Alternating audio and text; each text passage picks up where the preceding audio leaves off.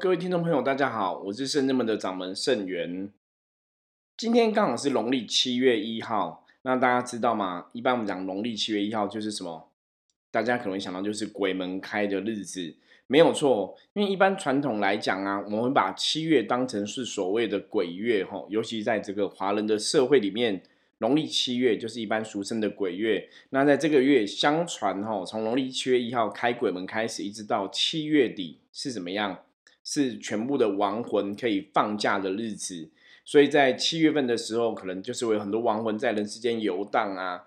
那有的亡魂，因为他有受到子孙的奉祀，吼，子孙有在祭拜他们，所以他们可能就会回到家里接受这个子孙的祭拜。那有的亡魂其实是没有后代的子孙在祭拜他们的。这个时候，他们可能就变成孤魂野鬼四处游荡，所以后来在农历七月的这样一个说法里面来讲的话，到处就会有一个所谓的普渡的活动进行，就是让这些没有家人供奉的这些哦亡魂，也可以得到一些供养。现在我们说到了中元普渡，基本上它是融合了道教的中元节跟佛教的盂兰盆会。还有民间信仰的习俗，三个联合在一起，所以变成现在大家所知道的中原普渡。中原普渡这个节日之所以会存在，其实还是根源于人类对鬼神的敬仰、崇敬的一份心意。我们从中元节先来开始讲。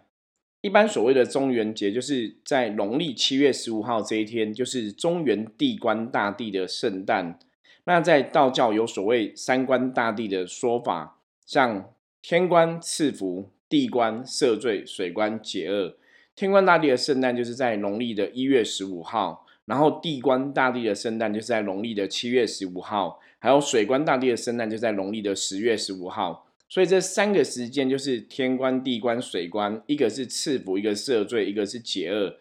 地官大帝的信仰赦罪，讲的就是在农历七月十五这一天，正所谓上天有好生之德。所以，如果众生这些亡魂他们的罪业没办法得到赦除了之后，你要怎么让他们有重新再来一次的机会？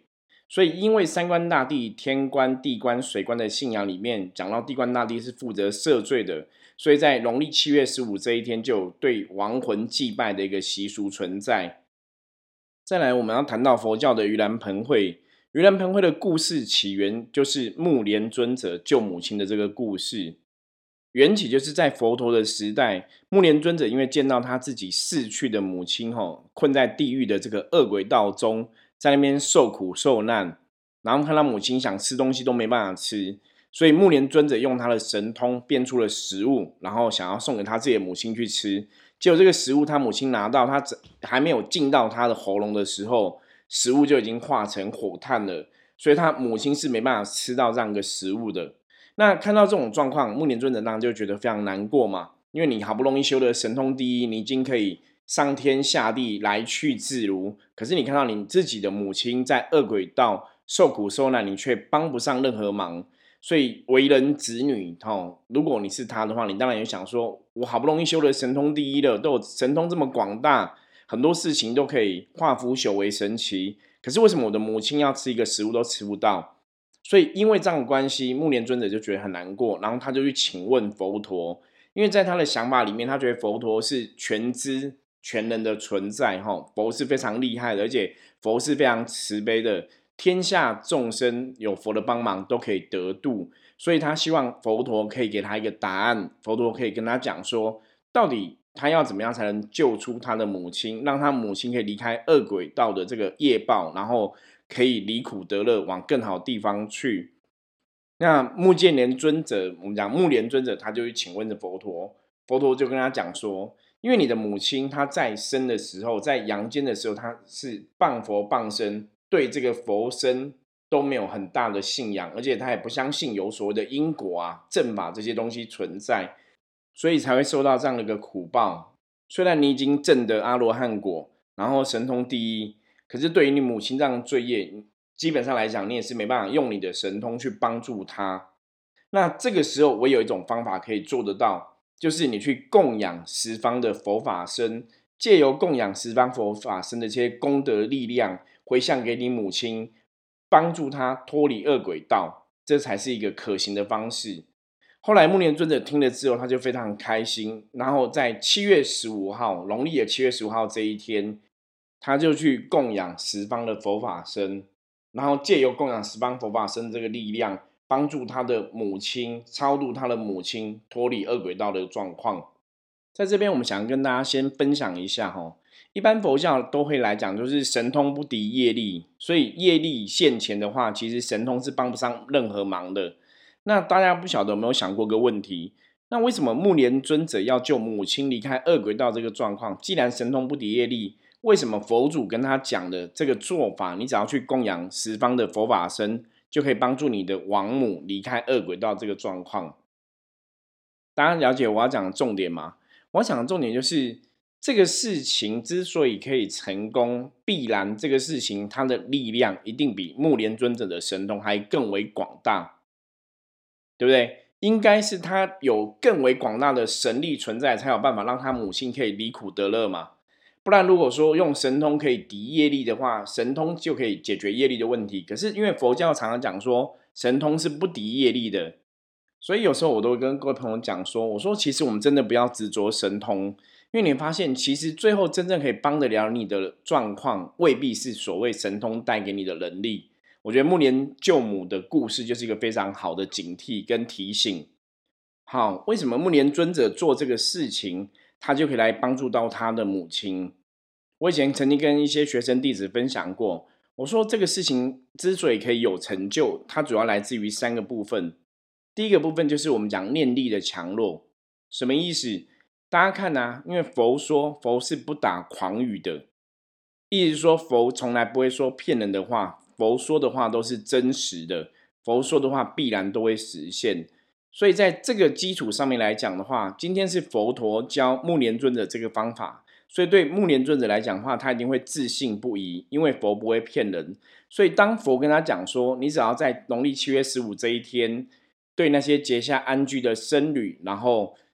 供养他们，供养这样的十方佛法僧，这个功德力去回向给你的母亲。就可以帮助你母亲脱离恶鬼道状况，所以既然佛都这么说了，木莲尊者必然就会相信这样的结果嘛。这是第一点。第二点来讲的话，大家可以想想哦，你如果只是供养一个佛法僧，你觉得功德力会很大吗？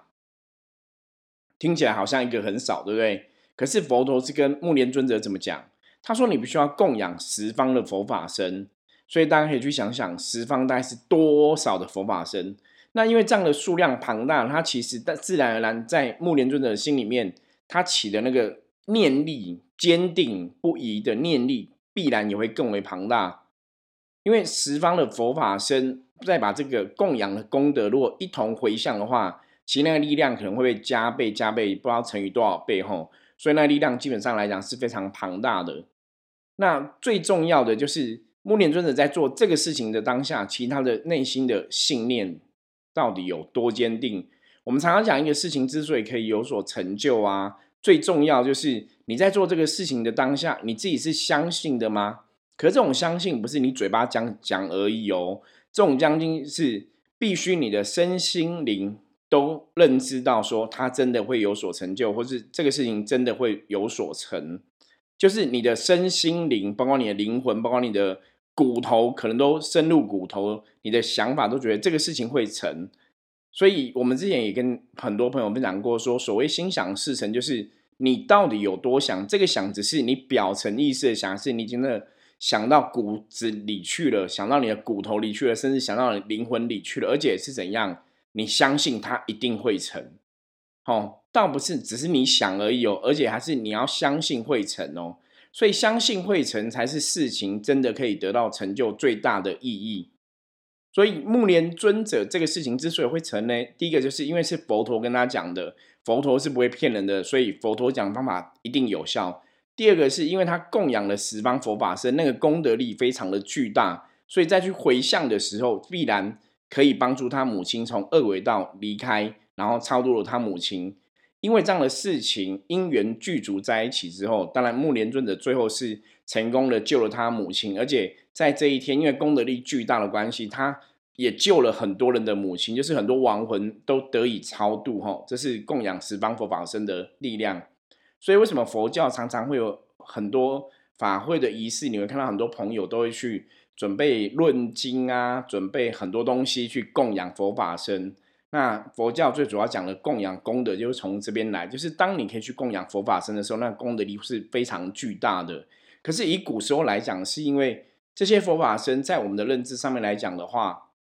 他们都是非常认真的在做清净修行的这个事情，所以你去供养他，那他们这个回馈的力量、回向的力量也才会比较坚定，也才会比较清净。接下来我们要来跟大家谈谈，那到底木莲尊者他供养的这些十方佛法僧，为什么会有这么多佛法僧在一个地方被他供养？就要谈到一个所谓佛教里面的节下安居日。什么是节下安居日？简单来说，节下安居日就是佛教的僧侣在夏天的时候，那这个时间大概是农历四月十五号到农历七月十五号，将近三个月一百天的时间。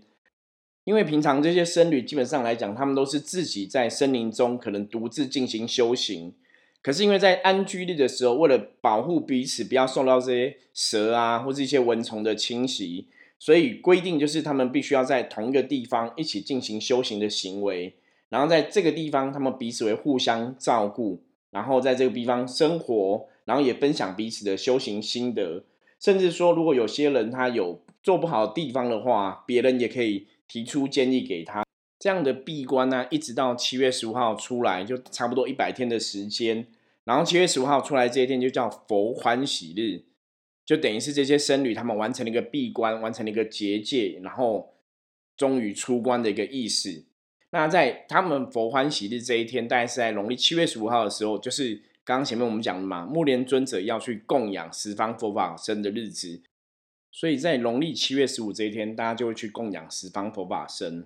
再来，我们来聊聊民间信仰是怎么看农历七月十五这一天。大家都知道，我们自古是以农立国，所以农民的作息啊，通常会随着春夏秋冬一年四季这样去递叠，然后去改变。哦，所以经过夏天之后，就来到秋天。秋天有些农作物会进行一些收成。这个时候，农民就有一些祭祀的行为，会在这个农田当中啊，然后朝天祭拜，感谢天，感谢地，然后也祭拜农田的神明就对了。那因为要庆祝秋天的有好的收成，所以在秋天有好的收成的时候，农民也会准备新的稻米，然后向祖先来祭拜。因此，每在中元节这一天，农历七月十五的时候，古人也会去上坟扫墓，然后祭拜祖先。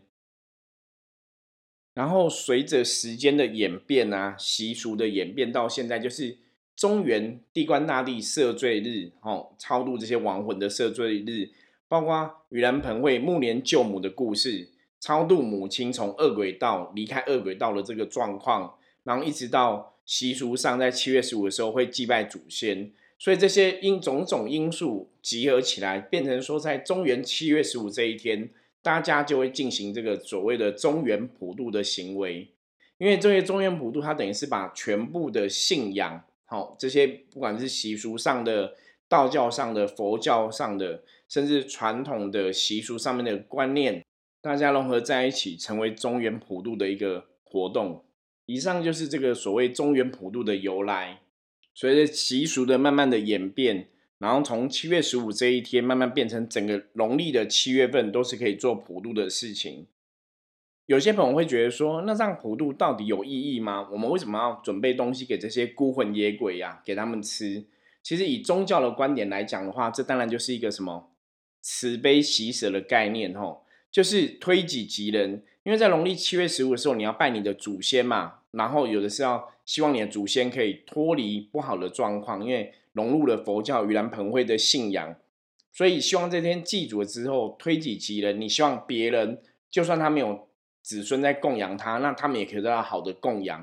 所以慢慢慢慢到处就都会有这个普渡仪式的举行吼，希望也可以把这些功德回向给十方的这些亡魂，让这些亡魂在普渡的过程当中，可能借由宗教上一些神佛的加持，然后让他们也可以边吃东西啊，边听经闻法。那在这个过程中，可以启迪他们的灵性，也许他们就可以得到更好的超度，往更好的地方去，也不要变成说又变成亡魂的存在，或是变成孤魂野鬼这样的一个存在。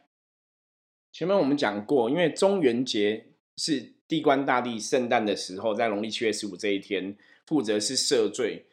所以信仰上，有时候在七月十五这一天来求赦罪，就是一个非常重要的事情。因为有些时候我们开玩笑讲说，神明圣诞的时候啊，通常他都很开心嘛，因为凡间很多人对他们有信仰，都会准备很多贡品来祭拜他们。那通常在神明很开心的时候，你去跟他求东西，理论上来讲，应该是比较容易有所成嘛。今天就好像你要去拜托一个朋友的时候，你要去跟朋友借钱啊，或希望朋友给你一些协助的时候。如果你的朋友心情是真的非常郁闷的当下，你请他帮忙，他会帮忙吗？他可能自己烦都快烦死了，当然一定不会帮你嘛。所以基本上来讲，有时候我们去拜托别人的时候，要去拜托这些神佛的时候，你可以选特别的日子，尤其是神佛圣诞日子。通常来讲，这个日子来跟神明祈求祈愿的时候，也会特别容易成功。所以七月十五，中原地官大帝赦罪的时候，大家这一天都会很努力来祈求地官大帝可以赦罪。赦掉我们自己在阳世间的人，我们如果有不小心犯过错的话，我们这些罪业可以得以赦除。然后过世的人这些亲友啊，或者这些亡魂，也期望地官大帝可以帮助他们，让他们离苦得乐，吼，离开这个地狱的束缚。所以赦罪在农历七月来讲的话，就是一个非常非常重要的事情。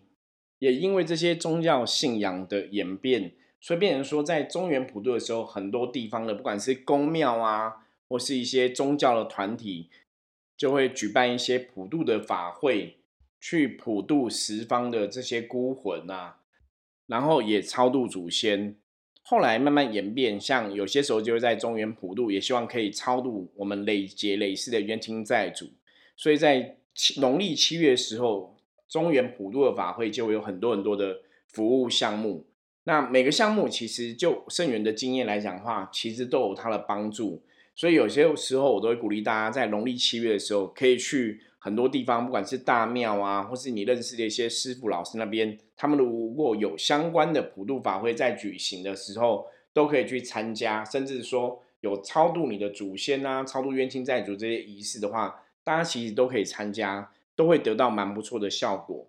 以上就是我们今天节目上跟大家介绍了关于中原普渡的缘由，吼，中原普渡是怎么来的？在农历七月，大家如果想知道鬼月的时候你应该怎么去辟邪，然后尽量不要被这些孤魂野鬼影响到你的运势的话，大家可以收听我第四集的节目哦，就有教到农历七月有哪些禁忌要特别注意，然后怎么样去辟邪。我们今天的节目就到这里喽。如果你喜欢盛元的频道，欢迎你要订阅这个节目，然后也跟你的朋友分享。如果你有任何想听的主题，欢迎你可以透过赖告诉我。祝福大家在农历七月都可以一切平平安安、吉祥如意。我们下次见，拜拜。